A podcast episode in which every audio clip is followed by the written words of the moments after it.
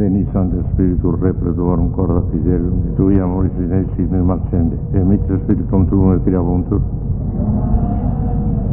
Deus qui corda fidelium Sancti Spiritus restazione de quisti, Davis Señor de Spiritu recta sapere de ellos sempre consolazione gaudere, per Cristo nomen nostro. Ave Maria, gratia plena Dominus tecum, benedicta tui mulieribus, et benedictus fructus ventris tui, Iesus.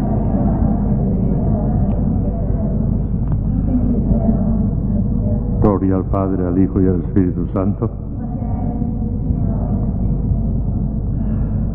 Reina del Santísimo Rosario, San José, Santo Padre Domingo, Santa Catalina de Siena, Santa Teresa de Jesús, San Juan de la Cruz. Pues vamos allá.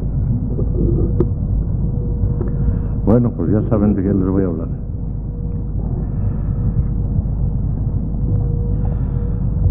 Hoy, en plan de introducción, como aperitivo nada más para abrir boca, les voy a hablar de San Juan de la Cruz, de él, del santo, no de su doctrina.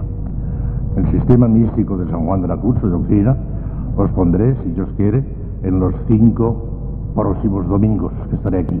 Cinco pláticas dedicaré a la doctrina de San Juan de la Cruz. Pero hoy vamos a hablar de él, personalmente, porque también es interesante porque San Juan de la Cruz, como todos los santos, pero él de una manera muy especial, predicó no solamente con sus obras maravillosas, sino con su ejemplo. Y con el ejemplo, viendo lo que hacía San Juan de la Cruz, ya, sacamos la primera consecuencia de San Juan de la Cruz. Y por eso lo quiero hacer. En San Juan de la Cruz nació en 1542, no se sabe qué día, en un pueblecito, en la provincia de Segovia, Contiveros, como ustedes saben, padre y madre pobrecitos, él era muy pequeñito, tenía unos meses nada más cuando se murió su padre. Poco tiempo después murió su hermano Luis y su pobre madre viuda, pues se quedaba que no tenía ni qué comer, ni qué dar a sus hijos. Salieron de Fontiveros, se fueron primero a Arévalo, después a Medina del Campo, una serie de calamidades tremendas. San Juan de la Cruz padeció mucha hambre el pequeñito, mucha hambre. Así se quedó el pequeñito. Tenía 1,55. No hay ninguna monja en este convento que tenga 1,55. ¿no? Tan pequeñita no hay ninguna. Así de pequeñito era San Juan. Si no tenía vitaminas ni nada, pobrecito, si, si no, no comía. Total que en Medina del Campo tuvo varios oficios, siempre detrás de una cosa a otra, pero hasta que por fin le ayudaron, no te ofreceré más, más detalles. Y teniendo 21 años de edad, entró Carmelita Descalzo en Medina del Campo. En Medina del Campo entró Carmelita Descalzo, que lo mandaron enseguida a Salamanca, donde estudió filosofía y teología, tuvo de profesores los grandes teólogos dominicos precisamente, así asimiló él mismo. San Juan de la Cruz es enormemente tomista en todo. Sigue a, San Juan, a Santo Tomás en todo, en todo, en todo. Y caló muy hondamente. Es un gran teólogo, aparte de gran místico, es un gran teólogo, San Juan de la Cruz. Y en esto se distingue de Santa Teresa. Los fenómenos místicos los expuso Santa Teresa tan bien o mejor que San Juan de la Cruz, los fenómenos. Pero se limitaban a santas por ver el fenómeno y no decía el por qué, porque no lo sabía. No tengo letras. Esto es así, pero no sé por qué. En cambio, San Juan de la Cruz dice, esto es así por esto. Y da la razón teológica. La diferencia es esta. La doctrina es la misma, coinciden exactísimamente en todo. Pero la santa se limita a exponer la experiencia fantástica que tenía ella, y, pero el santo añade además el porqué teológico, porque él era teólogo. Bueno, pues resulta que ya cuando fue evolucionando a la orden, cuando precisamente en Medina del Campo vino a cantar la primera misa, y cuando después de cantar la primera misa ya estaba pensando el marcharse a la cartuja, el Señor que escribe con renglones rectos también, no solamente torcidos, sino con renglones rectos, escribe muy rectamente, dispuso que estuviese en Medina del Campo Santa Teresa de Jesús. Y se lo encontró y me contentó mucho, dice el santo. Cuando hablé con él me contentó mucho. Y como supe que iba a hacerse cartujo, le dije que no, que íbamos nosotros a reformar el Carmen y que no el Carmen lo podía hacer tan santo como la cartuja. Y por fin le convencí y digo que sí, bueno, que esperaría, pero con tal de que no fuese mucho tiempo que tuviese que esperar. Total, que entró Carmelita el primero con Padre Antonio, fueron a, a Duruelo y allí empezó la reforma carmelitana, la orden carmelitana, porque no hubo reforma. Santa Teresa no logró reformar el Carmen, no lo tuvo que fundar otro. El Carmen de Sacalto es otra orden. No es la reforma del Carmen, no, es otra orden. Con superiores distintos, con general distinto, provinciales todo. Una orden de caída no se puede reformar. Posible. No hay quien levante aquello. Levante. Otra orden. Eso es lo que Total, que después de allá, introducido ya en los cánones de Escaldo, fue prior varias veces, de Segovia, de, de, de, de Baeza, de Eas, de Granada dos o tres veces, fue prior, de, sí, llegó a ser definidor provincial, era un gran cargo, era el cofundador con Santa Teresa. Bueno, pues resulta que eligieron provincial al padre Doria, un italiano que se las tomaba, era un hombre déspota tremendo, aplastó al padre San, Juan de la Cruz y al padre Gracián. Fue el que echó de, nada menos que al padre Gracián, que era el predilecto de Santa Teresa, le echó al padre Doria. Eligieron provincial, era un hombre muy duro y como San Juan de la Cruz era un hombre muy sensatísimo, aún desde el punto de vista humano, se opuso en un capítulo, se opuso al padre Doria, pues, se hundió. San Juan de la Cruz se hundió por haberse opuesto al padre Doria, que era un déspota. No hay a veces. Bueno, pues resulta que una serie de incidencias que no voy a contar, ya sería demasiado largo, y se fue a Úbeda por fin. ¿Por qué fue a Úbeda? Él mismo venía a irse a Úbeda. Porque en aquel capítulo donde le habían desposeído a él de todos los cargos, en ese capítulo que le habían echado casi, le pensaron mandar a México. Ah, para que no tengamos ni, ni, lo tengamos delante siquiera. Bueno, pues él pilló Úbeda porque en ese capítulo había nombrado prior de Úbeda al enemigo número uno que tenía, al que le hacía la vida imposible, a Juan Evangelista. Y ahí quiso él ir para ser mártir. Y efectivamente murió mártir. San Juan de la Cruz murió mártir. Se martirizó. Aquel, aquel, ¿eh? Se ponen así. ¿Qué quieres? Vieron escrito de mí. ¿Qué quiere una recompensa? Padecer, Señor, y ser despreciado por ti. Y logró padecer y ser despreciado por ti. Pero mire, San Juan de la Cruz, uno de los santos más grandes que hay actualmente en el cielo. Y desde luego el místico número uno de la Iglesia Católica, sin duda ninguna. Bueno, pues así fue San Juan de la Cruz. Hasta que por Pío XI, en nuestros días, en 1925, lo declaró doctor de la Iglesia Universal. Claro, claro. Merecidísimamente el doctor de la Iglesia Universal. Bueno, pues vamos a ver ahora. Les voy a resumir un poquito lo que he escrito yo mismo en este libro, Los grandes maestros de la vida espiritual, que estaba agotado y acaba de salir la segunda edición. Acaba de salir ahora. Y les voy a resumir un poco lo que yo digo en torno a la figura de San Juan de la Cruz. Miren, semblanza de San Juan de la Cruz. El padre Eliseo de los Mártires, que conoció a San Juan de la Cruz y trató muchas veces con él, describe al santo de la siguiente forma. Comillas, son palabras de un testigo presente, ¿lo vio? Fue hombre de mediano cuerpo, de rostro grave y venerable, algo moreno y de buena fisonomía. Su trato y conversación apacible, muy espiritual y provechoso para los que le oían y comunicaban. Y en eso fue tan singular y profiguo que los que le trataban, hombres y mujeres, salían espiritualizados, devotos y aficionados a la virtud. Supo y sintió altamente de la oración y trato con Dios, y a todas las dudas que le proponían acerca de estos cultos respondía con alteza de sabiduría, dejando a los que le consultaban muy satisfechos y aprovechados. Fue amigo de recogimiento y de hablar poco. Su risa, poca y muy compuesta. Cuando reprendía como superior, que lo fue muchas veces, era con dulce severidad, exhortando con amor paternal y todo con admirable serenidad y gravedad. Y ahora voy a citar unos cuantos testimonios del padre Crisógono, que ha escrito en estos días sobre San Juan de la Cruz, y todas las afirmaciones que voy a leer ahora del padre Crisógono, todas ellas están conformadas por documentos de la época. O sea que no es una cosa que se le ha ocurrido al Padre Toro, son documentos de la época de testigos presenciales, que nos dicen cómo era y qué hacía San Juan de la Cruz. Escuchen, comillas, porque son testigos presenciales. Marco en el comer y en el dormir, castigador constante de su cuerpo en duras y prolongadas disciplinas, víctima de constantes persecuciones que le llegaban al alma, estaba delgado y matilento.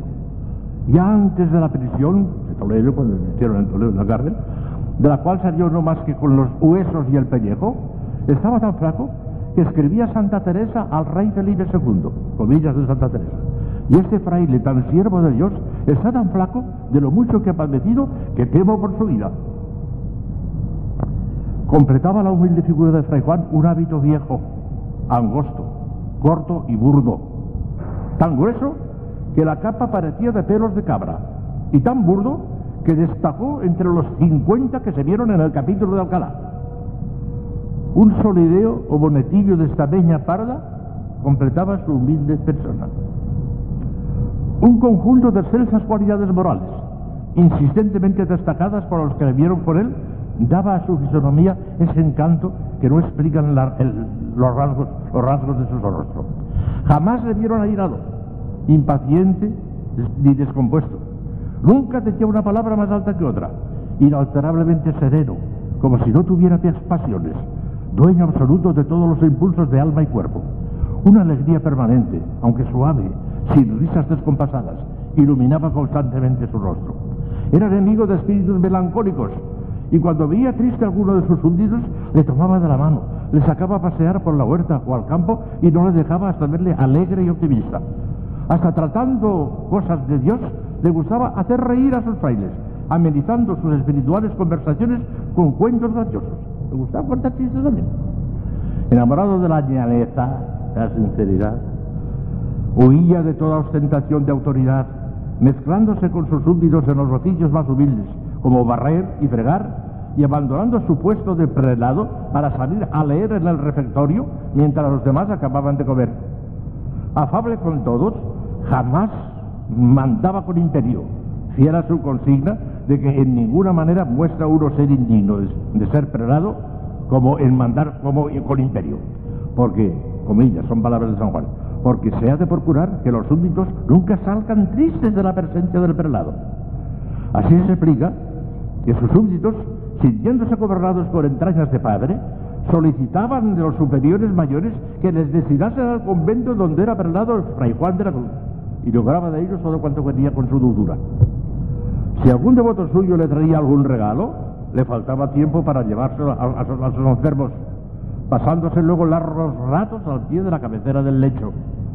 Les componía la cama, les hacía los servicios más humildes de limpieza, hasta les preparaba a su mano la comida y se la daba. Nadie lo oyó hablar desfavorablemente de los demás jamás, aunque lo fueran contrarios de él, ni consentía en su presencia que se murmurase, corrigiéndolo severamente. Hasta para sus perseguidores tenía siempre palabras de excusa, diciendo que lo hacían porque pensaban acertar. Y él buscaba siempre la ocasión propicia para saltar las virtudes ajenas, las ajenas, lejos que, lejos de la envidia. Exaltaba las virtudes ajenas, alabando las buenas cualidades de los docentes. Son los santos, son los santos. Santa Teresa, ahora ver quién nos dice Santa Teresa. Santa Teresa sintió gran admiración por su medio fraile. Medio fraile, ¿saben? Por lo pequeñito que era. Y consultó con él con gran aprovechamiento las cosas de su alma seráfica. He aquí algunos de los elogios que tributa a Fray Juan Santa Teresa escribiendo en diversas ocasiones a sus monjas.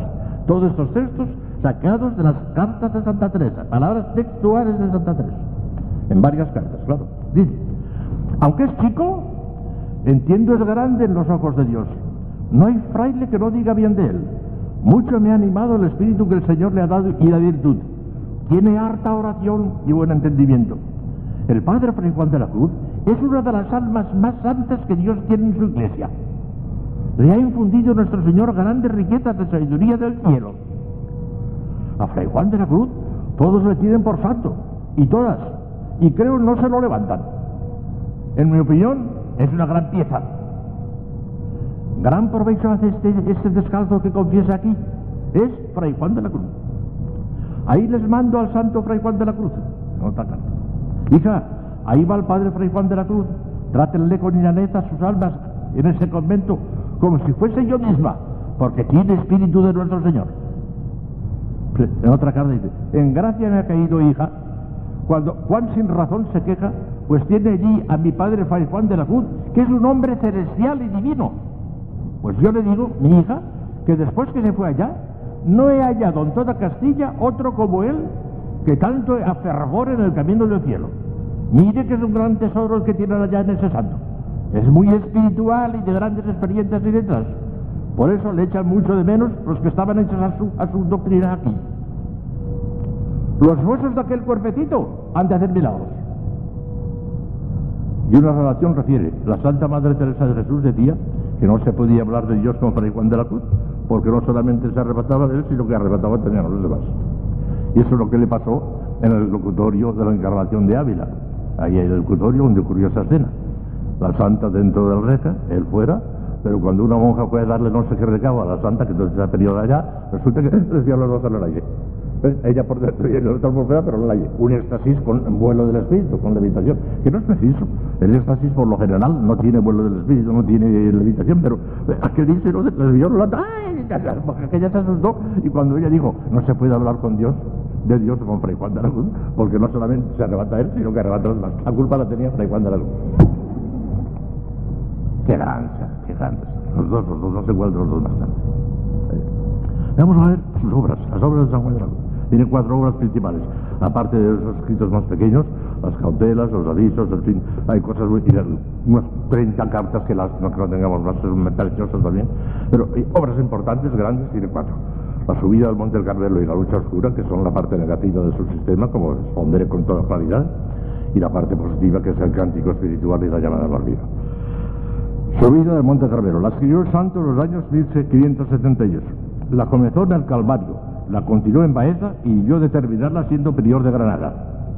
Los tres libros que la entregan son la interpretación de los diez primeros versos, dos estrofas de La Noche Oscura. En, una noche oscura con ansias de amores inflamados, oh dichosa aventura, estando en mi casa sosegada, salís notada. En los diez primeros versos estudia esos, que son los que se refieren a la purificación activa. O sea, lo que debe hacer el alma para vaciarse de todo lo que nos dio a fin de que Dios le lleve, la llene de él. En esta obra expone el santo la famosa doctrina de las nadas. Nada, nada, nada, nada, nada. Y por aquí, nada, nada, nada, nada. Es decir, lo que debe hacer activamente el alma para estirpar de raíz sus apetitos desordenados y la afición a las cosas de este mundo. El libro primero trata de la purificación activa de los sentidos. El segundo de la purificación del entendimiento, a base de la virtud de la fe única norma próxima para unir el entendimiento directamente con Dios. Eso responde a ustedes con toda claridad. El tercero trata de la purificación de la memoria mediante la virtud de la esperanza y de la purificación de la voluntad mediante la virtud de la caridad. Esta última parte quedó incompleta, no la terminó, se murió. Pero vamos, lo esencial está diferente. Luego La Noche Oscura, que es el segundo libro. Tiene por objeto general las purificaciones pasivas. Las subidas del Monte Carmelo eran purificaciones activas. En La Noche Oscura son las purificaciones pasivas que el alma debe sufrir paralelamente a las que puede realizar ella misma para llegar a la unión mística con Dios. Se compone de dos libros. En el primero trata el santo de la purificación o noche pasiva de los sentidos. Comienza haciendo unos finísimos análisis de las grandes imperfecciones de los principiantes en torno a los siete vicios capitales, algunas de las cuales pasan inadvertidos a los mismos que las padecen, lo que prueba la necesidad de las purificaciones pasivas enviadas por el mismo Dios para desprenderles de sí mismas. Ahí sí que efectivamente él ya veremos enseguida cómo trató con almas muy santas, pero también con almas muy imperfectas. En la, en la encarnación de Ávila había almas muy imperfectas, pero mucho, mucho, mucho. Y precisamente él observó aquellas imperfecciones y las describió de una manera maravillosa. Describe también las grandes alturas de la santidad porque trató con grandes santos, y él mismo lo era. Pero también describe las imperfecciones porque trató con muchísimas almas imperfectas, muchísimas, muchísimas. Muchas monjas sí, se las sabían en la encarnación de Ávila. Por eso la Santa dijo, no puede ser, y tuvo que fundar otra vez. El libro segundo trata de la lucha pasiva del espíritu. Los cuatro primeros capítulos dan una visión general de la doctrina, el estado de las almas salidas de la noche del sentido, sus imperfecciones, carácter de la nueva prueba y sus efectos. Los siguientes capítulos exponen más largamente la naturaleza de esta prueba y describen sus admirables efectos maravillosos. Pero esa es la parte negativa. Si San Juan de la Cruz no hubiera escrito más que la subida del Monte Carmelo y la noche oscura, nadie le leería. a mucha gente se les cae el, libro de las manos. Cuando piensa cosas, nada, nada, nada, nada, nada, yo no puedo con esto, se tiran el libro. Pero como además de la noche oscura y de la subida del Monte Carmelo, estudió el cántico espiritual y la llama del olvido, donde está lo positivo, ahí está maravilloso. Ahí sí que es maravilloso. Y fíjense lo que dice el cántico espiritual. Por de pronto, desde el punto de vista poético, el cántico espiritual es la mejor poesía lírica del mundo.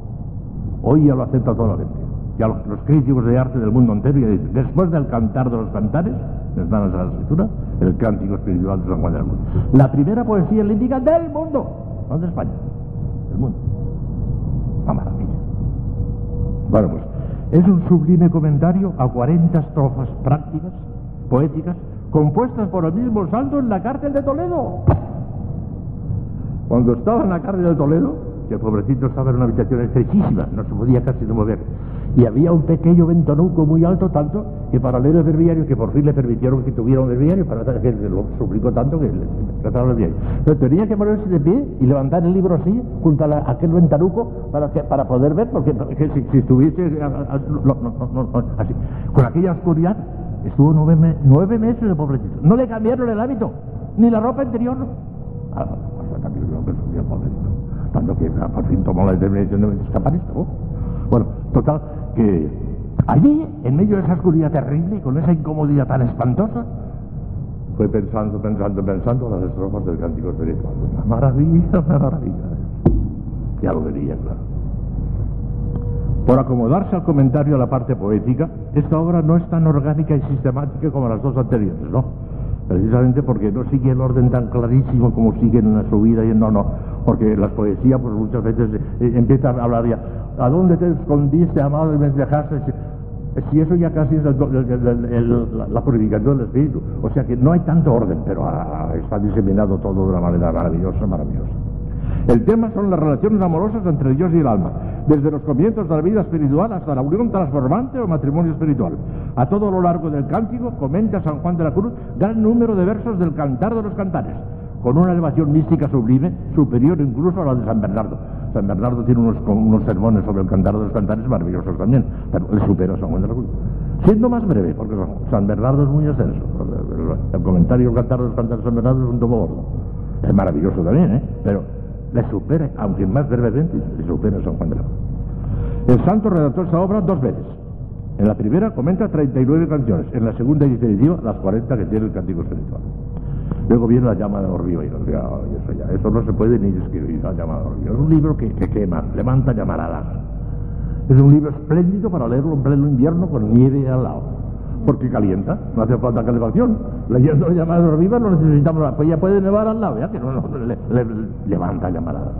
Oh, ¿Cómo está llama de Ahí me vuelve. Es un comentario a cuatro bellísimas estrofas, bellísimas estrofas las cuatro de la llamada barriga, en las que el alma transformada canta la grandeza y sublimidad del estado que ha sido elevado por Dios. La primera estrofa expresa el deseo de la unión eterna del alma, herida de muerte por el amor de Dios.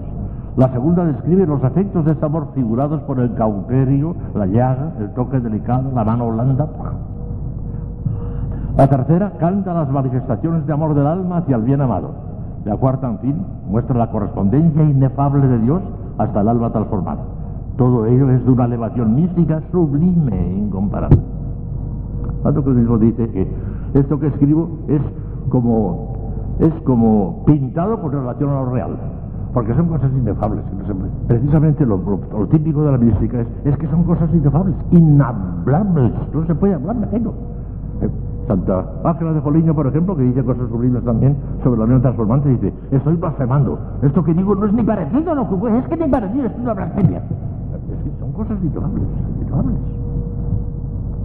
Escritos menores tienen las cauteras y las cartas, por cierto que las cartas, el San Juan de la Cruz tenía en un taleguito un pequeño, una pequeña bolsita, un, montoncito de cartas que las guardaba como un tesoro, ¿eh? las cartas de Santa Teresa, las que le había escrito Santa Teresa, las llevaba siempre consigo, era un tesoro. Pero un día a pensar que, que quizá tenía un poco de demasiado apego aquello, era el diente de San Gabriel, y las quemó. Las cartas de Santa Teresa las quemó. No sabemos que, que, habría cosas maravillosas, ¿verdad? Pero por espíritu de abnegación y de sacrificio, los quemó. Lloraría, supongo yo que viendo cómo ardían estaría llorando, pero, pero, pero lo hice. El heroísmo que tiene San Ignacio de Loyola, cuando se marchó a Roma, a veces recibía cartas de su familia y las quemaba sin leer, sin abrirlas. A pesar de que tenía unas ganas enormes de abrirlas, no las por espíritu de sacrificio. Son cosas superheroicas, eso y no podemos llegar muchos de nosotros. Fuentes doctrinales de San Juan de la Cruz, eso es muy interesante también. San Juan de la Cruz, ¿en qué se inspiró? ¿Cuáles fueron sus fuentes doctrinales? Pues mire, fueron fundamentalmente cuatro. Él mismo lo dice. Ni, ni, me fiaré ni de experiencia ni de ciencia, mas no dejándome de ayudar en lo que pudiere de estas dos cosas, experiencia y ciencia, aprovechándome para todo, sobre todo de la Divina Escritura. De manera que son cuatro, aunque dice tres son cuatro porque la experiencia hay que desdoblarla en dos. La Sagrada Escritura, la primera fuente de información de San Juan de la Cruz, la experiencia propia, la experiencia ajena en el trato de esas almas tan grandes, ¿verdad? y también la ciencia adquirida, porque era teólogo, y se aprovechó de la teología. Pues vamos a ver, la ciencia adquirida. Era un gran teólogo. Salamanca tuvo, y como le digo, tuvo, grandes maestros, casi todos ellos dominicos, de primerísima categoría. ¿Y cómo asimiló a Santo Tomás? Que en, Santo, San Juan de la Cruz no hay ni una sola cosa que se aparte de lo más mínimo de Santo Tomás, solamente hay un detalle pero que se explica por una, por una especie de, para poder ajustar las cosas de la manera, es que la memoria la fe la pone en el entendimiento como Santo Tomás y como todos los teólogos. La caridad la pone en la voluntad porque ahí es donde está en la voluntad. Pero la memoria la pone él en la, digo, la esperanza la pone en la memoria. La esperanza es de un bien que ha de venir y que estamos deseando, que lo estamos anhelando y por consiguiente es de la voluntad, está en la voluntad, no en la memoria. Pero a él le venía bien, como tenía que hablar de la purificación del entendimiento, de la purificación de la memoria de la purificación de la voluntad, pues le venía bien colocar cada uno una de ellas. Y ahí se equivocó un poquito colocando la memoria, la, la esperanza en la memoria se nos dice que no sería. Pero de es un detalle, un detalle filosófico de poca importancia. La doctrina es la misma. Y la exégesis, bueno, pues vamos a ver ahora. Su primer biógrafo nos dice que mezclaba entre las materias escolásticas que estudiaba particular lección de autores místicos. En los días de Salamanca hacía particular lección de San Dionisio la Areopagita, que entonces se creía todavía que era el discípulo de San Pablo y por eso le concedieron importancia casi como si fuese la Sagrada Escritura. Hoy en día está demostradísimo que es un autor del siglo V y que no es el discípulo de San Pablo. Pero en fin, ahí está. Es leyó también a San Gregorio, leyó mucho a San Agustín. En las obras de San Juan de la Cruz no hay más que 25 citas ajenas a la Sagrada Escritura. 25 nada más. En tantísimos libros como Santa. ¿eh? No hay más que 25 días. Seis de las cuales son de San Agustín, cuatro o cinco son de Santo Tomás, alguna de San Gregorio, de San, de, San Bernardo también, en el Cantar de los Cantares, total, 25 citas ajenas a la Sagrada Escritura. Todas las demás son citas a la Sagrada Escritura, Santa Vía de Moria, casi de memoria. Dicen que también leyó a San Gregorio Magno, a Hugo de San Víctor, a Tomás de Kempis, a Ruiz a Susón y sobre todo a Taulero, nuestro gran taulero, que es el místico quizá más grande que ha habido, el místico teórico, ¿eh? yo no hablo ahora de santidad, el místico teórico más grande que ha habido antes del San Juan Taulero. Y se inspiró tablero, el San Juan se inspiró muchísimo en nuestro tablero. Parece que también leyó a San Lorenzo Custillano, a Ricardo de San Víctor, a Dionisio el Cartujano, a Casiano, a Garzón, a Serafín de Fermo, a Osuna, el autor del tercer abecedario que influyó mucho en Santa Teresa, Osuna, a Laredo y finalmente las obras de Santa Teresa. Santa Teresa tenía 27 años más de San Juan de la Cruz y murió muy poco antes, porque Santa Teresa murió el año 82 y San Juan de la Cruz el año 99, nueve años. Pero claro, como ella tenía 27 años más, había vivido mucho más que San Juan de la Cruz y había escrito ya sus obras. Cuando San Juan de la Cruz tomó el hábito, el, Santa Teresa ya tenía 37 años. Había escrito ya muchas cosas y total que leyó a Santa Teresa, lo dice el mismo, lo dice el mismo San Juan de la Cruz. Y además de leer a Santa Teresa, es que la trató muchísimo y tuvo en la experiencia de Santa Teresa, encontró cada, cada detalle para la vida espiritual fenomenal, claro. Todas estas influencias en nada disminuyen la profunda original del doctor místico. El santo no pudo ni quiso prescindir del acervo doctrinal que adquirió con sus estudios y lecturas, pero añadió tanto de su propia cosecha que le hizo escalar sin esfuerzo el primer puesto entre todos los doctores místicos de la cristiandad. El primero de manera que la ciencia adquirida. Segundo, experiencia propia. Cuando el místico doctor comenzó a trazar la subida del Monte Carmelo, ya descansaba su alma en la más alta cumbre. Desde esas alturas veía él todos los caminos que allí conducen y las sendas extraviadas que apartan de él. Por eso pudo describirlos de manera tan maravillosa. Sus descripciones tienen todo el realismo de una narración de cosas vistas y sus consejos todo el interés de una experiencia cierta y segura. Muchos lamentan que San Juan de la Cruz no escribiera como Santa Teresa su propia vida, es cierto que no escribió su vida externa, pero sí su vida íntima. Sus libros son indudablemente la historia de su vida. Él era él, sus libros. Manera que experiencia propia que la tenía tremenda. Un hombre celestial y divino, que fue a decir Santa Teresa, como hemos leído antes. Pero además de experiencia ajena. Ah, esto es muy importante también. Cuando San Juan de la Cruz redactó sus obras, no solo se hallaba ya él en la cumbre del Monte Santo, y veía el camino que él había seguido para escalar aquellas alturas, sino que había visto también caminar por otros senderos a otras muchas almas, y él mismo les había tendido la mano para ayudarlas a subir. San Juan de la Cruz fue toda su vida de descalzo director de espíritus.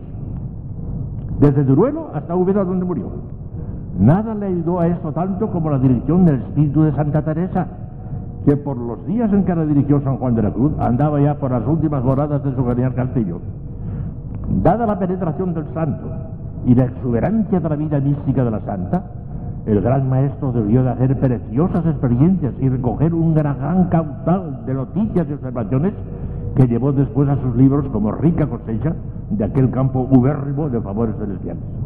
Relaciones del tiempo han conservado las discretas probaciones que el santo hacía de la Madre Teresa, la trataba con mucha dureza, la probó muy duramente a Santa Teresa. Ay, por ejemplo, el, detalle de, la, de la forma, a Santa Teresa le gustaban mucho las formas grandes. En los conventos carmelitas, pues sí, también aquí una forma bastante grande, ¿verdad? Pero en los carmelitas también, en unas formas tremendas, porque gustaban hacer Santa Teresa. Pues San Juan de la Cruz que se veía eso un día, día de dar la comunión a Santa Teresa, delante de ella, cogió la forma y la partió por la mitad. Y nuestro, eso le valió a Santa Teresa una aparición de nuestro Señor. Nuestro Señor se le apareció, no te vas.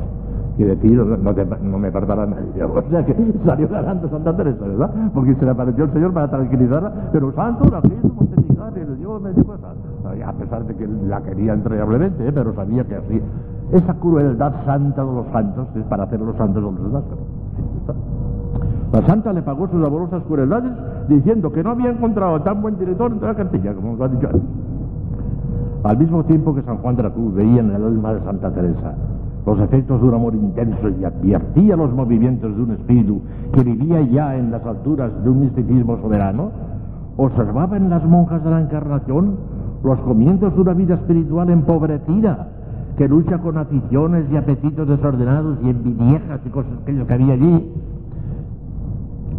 empobrecida, que lucha con aficiones y apetitos desordenados, que que vence unas veces y otras vencida para tornar con nuevo brillo a la pelea. Un día, pobrecito, entró en una encarnación, fue confesaron las monjas, se encontró la pobrecita hermana de obediencia con los pies completamente descalzos, sin, sandalias ni nada, en Ávila, con un frío terribilísimo, pero que se, se, se, de los, de los ojos ver aquello, y al salir de la clausura compró unas alpargatas y le dijo, póngase unas alpargatas.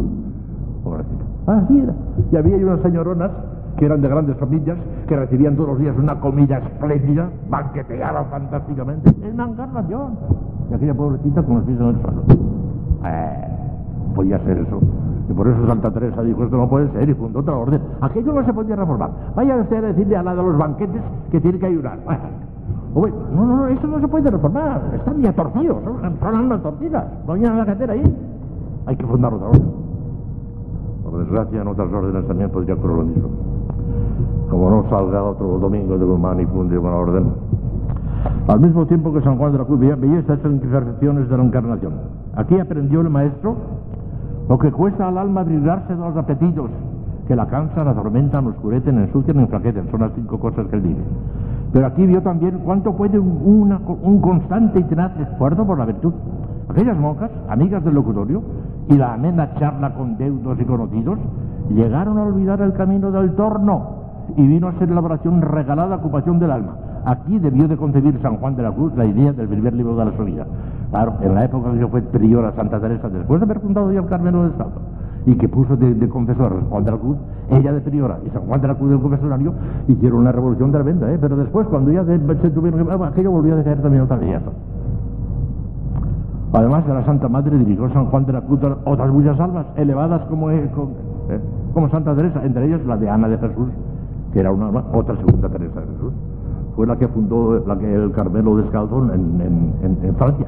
Y de Santa Teresa y una figura colosal, Ana de Jesús. Miren si era colosal, que el padre Báñez, el gran teólogo Báñez, un día en la cátedra de Salamanca, expuso una doctrina teológica de gran altura y después que la expuso con argumentos teológicos aplazantes, y la dejó demostrada, dijo, y por mi parte, si no tuviera otro argumento para pensar que las cosas son así, que saber que así lo siente y así lo experimenta Ana de Jesús, eso me Porque el místico no sabe teología, pero la vive, es una teología de vida que es mejor que la otra porque la otra puede estar incluso equivocada, podemos confundir una cosa con otra, pero el místico que, la vida, que vive la vida auténtica de una, y no hay equivocación ninguna. Es más teólogo que teólogo, claro. Y Santo Tomás era más teólogo como místico que, como teólogo, sin duda ninguna.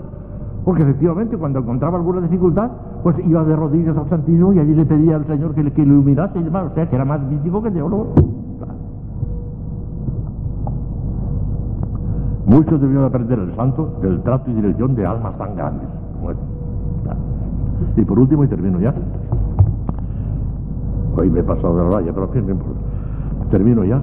La principal fuente de información, y he dicho que eran cuatro. La primera hemos dicho que era su ciencia adquirida como teólogo, su experiencia personal, la experiencia de los demás, y por último, y la principal de todas, la Sagrada Escritura. La fuente principal de inspiración del sublime doctor místico la constituye sin duda alguna la Sagrada Escritura. Él mismo asegura en el prólogo del cántico que no, comillas, no pienso afirmar cosas sin que con autoridades de la escritura divina vaya confirmado y declarado. San Juan escribía como teólogo y es bien sabido que en teología el argumento fundamental y decisivo es el que procede directamente de la Sagrada Escritura, de la Divina Revelación. Es cierto que muchas de las interpretaciones bíblicas de San Juan de la Cruz no resisten el análisis científico de la exégesis moderna. Bendito sea Dios. La exégesis de San Juan de la Cruz no vale hoy. Porque la exégesis de hoy resulta que no es más que filológica. A ver, ¿qué, qué significa esta palabra? Le dan 40 vueltas a la gramática y a la filología, pero nada más no le sacan el culo. San Juan de la Cruz no sabía gramática ni filología, eso no le interesaba la cosa. Le dan el sentido místico que lo descubría a través de los dones del Espíritu Santo, sobre todo de entendimiento y sabiduría, descubría el sentido oculto de las Sagradas Escrituras y le da un sentido místico fenomenal que los exégetas de hoy se ríen de eso. Pero San Juan de la Cruz se reiría carcajada de los exégetas de hoy. Bendito sea Dios que no sabía nada de las exégesis de ahora. Porque si hubiera sabido la exégesis de ahora no tendríamos ese tesoro místico tan enorme que tenemos en esos libros. Tenemos ese tesoro místico porque no sabía la exégesis de ahora. Porque no le interesaba la exégesis de ahora. Porque no le interesaba más que la exégesis del Espíritu Santo. Oh, feliz culpa. Aquí sí que podemos decir, oh, feliz culpa. Qué bien, que no sabía nada de lo que viendo, no sabía qué tal Las Sagradas Escrituras se las sabía de memoria. Tanto, no tenían en su lecenda más que la Biblia, la Biblia nada más. Si alguna vez leía algún libro, que sí leía, hemos dicho antes los libros que leía y demás, iba a la biblioteca del convento, leía lo que sea, lo, después lo devolvía. Pero en su celda no tenía más que la Biblia, nada más, la Biblia, el bibliario, nada más. La Biblia, el bibliario, no tenía más libros. No sacaba todo ahí. Y ¿por qué no tiene usted más libros? Pero si lo encuentro todo en la Biblia, lo encuentro todo allí, ¿para qué necesito más? Si lo encuentro todo allí. Y lo encontraba bajo la luz del Espíritu Santo. Este fue San Juan de la Cruz. Ah, que fue el gran maestro. Yo les responderé, me parece que con mucha claridad, porque si no tienen ideas muy claras, incluso filosóficas y sobre todo teológicas, a San Juan de la Cruz no se le entiende. Mucha gente digo, no, no, no, yo no, no, lo dejan, es porque no lo entienden. A ver si luego yo hacerles entender con claridad el pensamiento de San Juan de la Cruz, tanto en el aspecto negativo como en el aspecto positivo. Y se lo, se lo hago yo comprender un poquito, después cuando lean al santo y lo entiendan mejor, yo ver si esto es un tesoro no, claro. Antes no lo entendíamos. Recen al Señor, yo tengo esa, esa particular interés para que el Señor me ilumine y para que pueda iluminar a ustedes, porque es una cosa muy importante.